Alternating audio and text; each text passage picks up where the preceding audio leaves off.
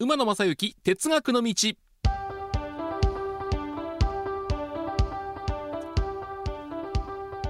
皆さん新年明けましておめでとうございます。2022年最初の更新となります、えー、今年も馬野正幸哲学の道どうぞよろしくお願いしたいと思います。